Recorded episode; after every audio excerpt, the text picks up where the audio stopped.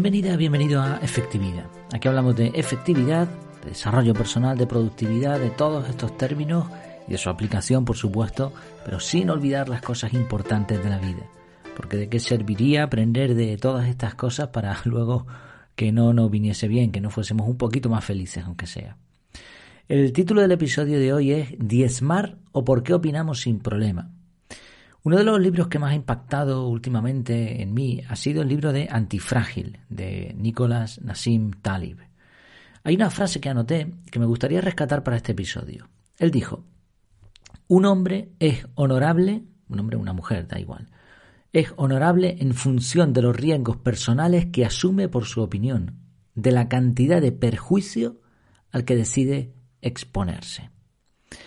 El contexto de esta frase y el libro en general va sobre la economía y él critica, el autor critica un montón a los economistas que expresan opiniones sobre el mercado pero que luego ellos mismos no siguen y que además, aunque afecten a miles de personas y les causen la ruina, a ellos no les afecta ni un ápice a su bolsillo. Y parece que esta es una costumbre recurrente no solo en economía, sino en muchos otros mundos. Se opina alegremente, se perjudica a otras personas, pero el que opina no sigue ni sus propios consejos. Este problema además ha ido en la actualidad al límite porque es tremendamente fácil expresar una opinión gracias a que los altavoces tecnológicos son muy grandes. Piensa, por ejemplo, en mí ahora mismo. Yo estoy sentado delante de un ordenador en la habitación, una habitación de mi casa, grabando un episodio que pueden escuchar miles de personas. Normalmente lo escuchan varios centenares pero podría hacerse viral y escucharse en todo el mundo y repetirse una y otra vez. Y mi esfuerzo, aunque hay evidentemente una preparación detrás, eh, tampoco ha sido demasiado. Es verdad que yo me expongo cuando grabo un contenido, amigos, familiares y otras personas van a decir, ah, mira, este es Jair, este está grabando, está diciendo esto o lo otro. Pero también es cierto, en, en mi defensa, que los temas que, de los que yo hablo no son ni temas polémicos, ni tampoco temas que puedan destruir la vida de alguien. Pero claro, cuando tú le dices a una persona que invierta todos sus ahorros en un sitio y a los pocos meses ve como esos ahorros han desaparecido, pues obviamente estamos hablando de palabras mayores. Y el esfuerzo que ha tenido que hacer esa persona para dar ese consejo es similar al que estoy haciendo yo ahora.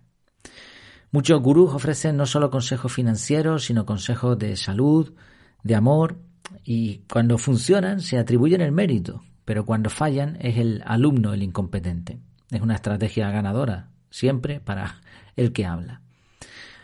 Actualmente no tanto, bueno, nada prácticamente, pero en la antigüedad existían mecanismos para eliminar esta facilidad de opinión. Uno de ellos consistía en diezmar. Vamos a hablar de eso hoy. Pero antes, como eh, últimamente ya sabes, estoy hablando de la Academia de Desarrollo Personal Efectividad, donde vamos a compartir, no solo yo, vamos a compartir todo lo que aprendemos y vamos a aprender juntos. Riesgo, bueno, pues la cantidad mensual es muy pequeña y lo más que puedes perder es eso y algo de tiempo. En el peor de los casos que no te guste lo que estás aprendiendo, lo que se hace ahí. Así que te animo a apuntarte. Yo no sé si cuando salga este episodio ya estaremos en marcha, creo que no, calculo. Bueno, tú vas a escuchar este episodio en un momento dado del tiempo, pero eh, ahora mismo estamos a principios de septiembre. Yo calculo que si finalmente me lanzo a la piscina y, ponemos en marcha este proyecto será en octubre, a principios de octubre. De hecho, tuve un fallo en la web tremendo que se apuntaron personas, pero nunca me llegó esa información porque se rompió un formulario de contacto y perdí como 10 días, calculo aproximadamente. Así que he tenido que aplazar un poco eh, esta, este test para saber cuántas personas se unen y creo que, si empezamos finalmente será en octubre. El mes de septiembre además será un mes incluso de inicio, de poner cosas y bueno, ya iremos viendo, iré informando eh, poquito a poquito. Bueno, pues vamos, vamos allá con el tema de hoy, diezmar o por qué opinamos sin problema. Para evitar opiniones gratuitas, algunas civilizaciones pusieron en marcha sistemas antigurús, podríamos llamarles.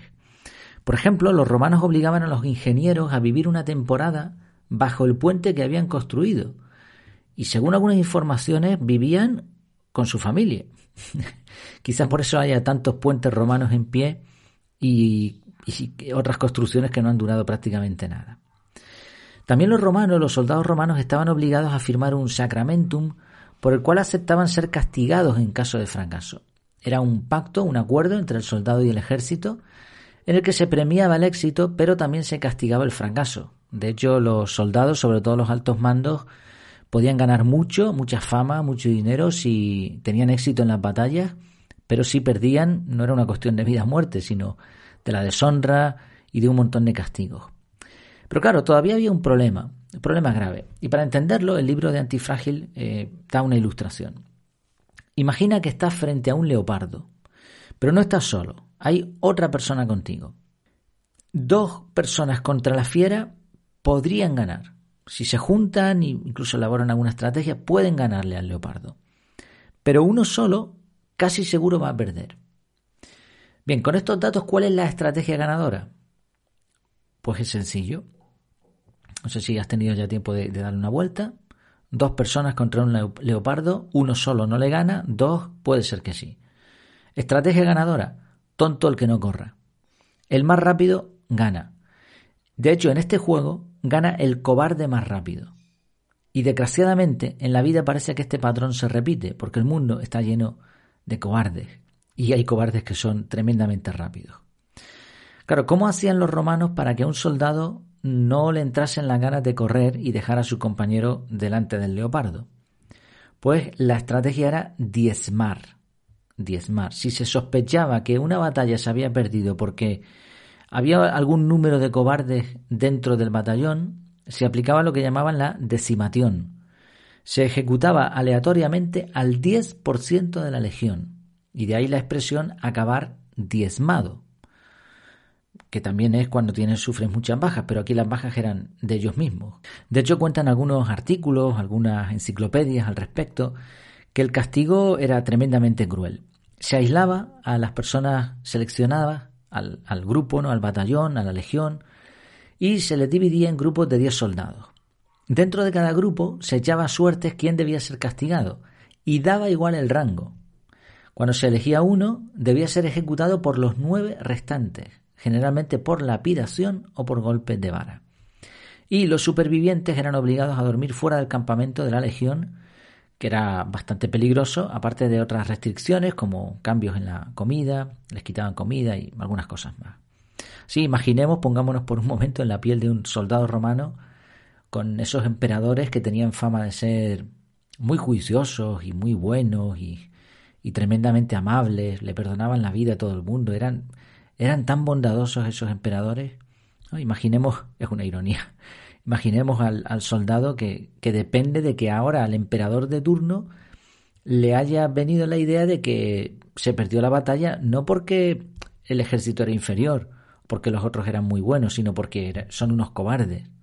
Vale, pues aplico el, el diezmar, la decimación y listo. De hecho, esto se aplicó algunas veces en la historia.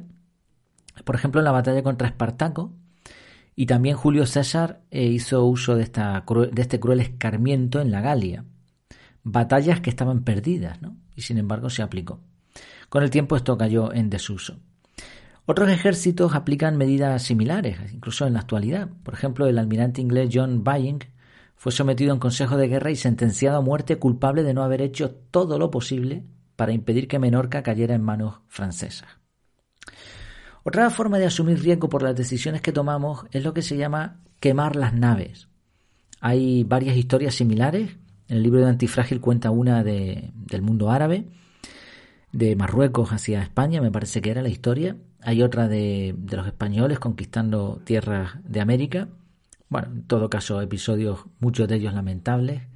Pero la cuestión es que la estrategia ganadora fue, pues eso, quemar las naves. Eh, la idea es que al atacar un territorio puedes simplemente mandar a unos cuantos, asumir poco riesgo y retirarte si te va mal, o puedes ir con todo, puedes quemar los barcos y ya sabes que o ganas la batalla y te haces con los territorios o no vuelves a casa.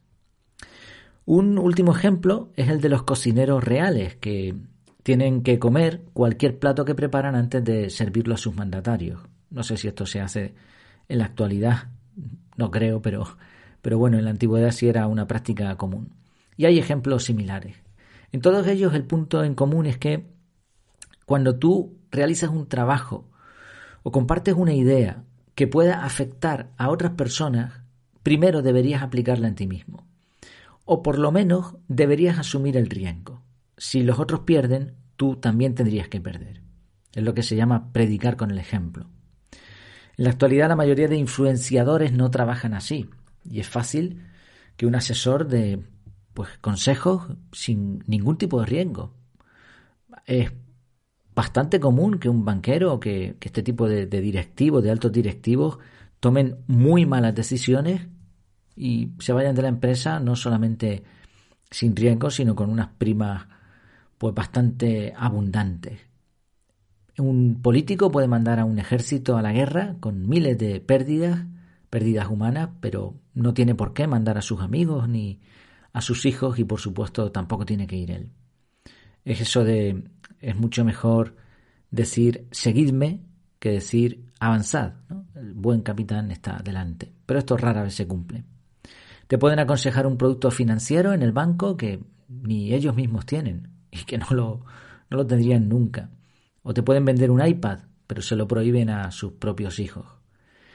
Incluso ideas que pueden ser muy peligrosas como ese tipo de consejos wonderful que te, te, dicen que todo es bonito, que todo está bien, pero la persona que lo dice no tiene ningún riesgo de, de cómo te va a ir a ti en la vida, ni tampoco probablemente sea la persona más feliz del mundo. Otros dicen, no, el dinero no es importante, el dinero no da la felicidad, pero mientras van acumulando todo lo que puedan y hasta te cobran por sus consejos. Evidentemente no hay problema en compartir con lo que, una, lo que uno aprende. Estaría bueno. Eso es lo que intento hacer yo y creo que los consejos o las ideas que comparto no, no conllevan mayor riesgo. Y si, si llevásemos esto a esos extremos, realmente no podríamos hablar de nada. No, tampoco es eso. Podemos hablar de lo que aprendemos, podemos dar un consejo a un amigo y en estos casos no hay trascendencia. Pero hay terrenos más complejos en los que uno debería experimentar antes de hablar.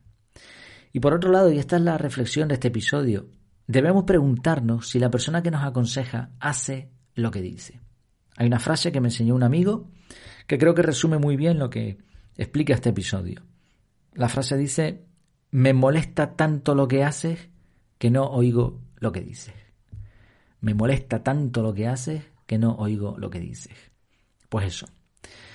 Pues espero que te haya sido útil, que te haya resultado interesante esto de diezmar, el origen de esa palabra y otras costumbres similares, y la importancia de asumir riesgos y de ser un hombre una mujer enteros, íntegros y de, de que nos preocupe al menos lo que pasa con nuestros consejos.